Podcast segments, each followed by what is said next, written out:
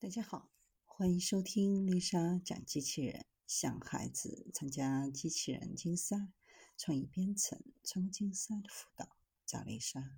今天给大家分享的是活体半自主导航机器人，在细小血管也能开车。肺癌是常见的癌症死因，一些肿瘤非常小，并且深藏在肺组织，使得医生难以到达。为了解决这个挑战，来自北卡罗来纳大学和范德普大学的研究人员研究了一种极其柔韧且坚固的机器人，能够穿越肺组织。机器人可以在活体模型当中从 A 点自主导航到 B 点，同时避开肺中的重要结构，如小气管和血管。机器人由多个独立的组件组成。机械控制提供正反方向的控制推力，针头设计允许在曲线路径上操纵。针头由镍钛合金制成，进行激光蚀刻，增强其柔韧性，能够轻松穿越组织。蚀刻的针头使得机器人能够绕过前进时的障碍物，可以使用额外的附件，比如导管。与针头一起进行肺活检等手术。为了穿越组织，针头需要知道它要去哪里。团队使用受试者的 CT 扫描和人工智能构建了肺部的三维模型，包括气管、血管和选择的目标。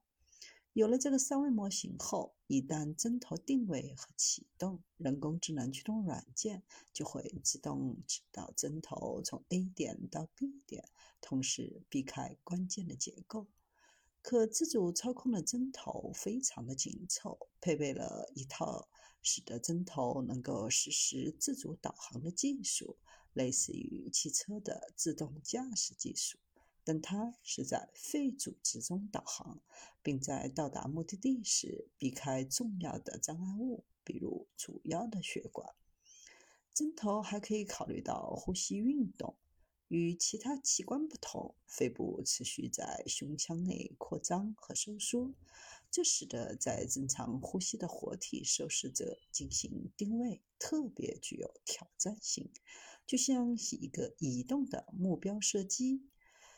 通过间歇模拟停止呼吸来测试机器人。每次受试者屏住呼吸，机器人就会向前一步。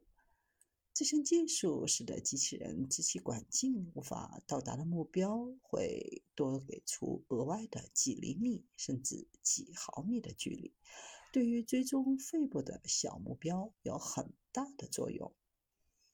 未来计划进行。创建机器人技术和人工智能优势的新型自主医疗机器人，改善面对各种健康挑战的患者的医疗结果，并确保患者的安全。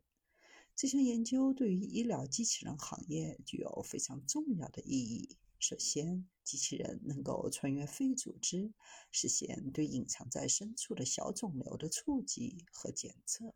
对于早期肿瘤的发现和治疗非常关键。其次，机器人利用人工智能和三维模型进行导航，能够避开重要的结构和血管，减少了手术的风险和损伤。这项技术的发展有望提高肺部疾病的诊断和治疗效果，为患者提供更精确、安全的医疗服务，还为医疗机器人行业的发展提供了新的思路和技术路径，为未来的研究和应用打开了新的可能性。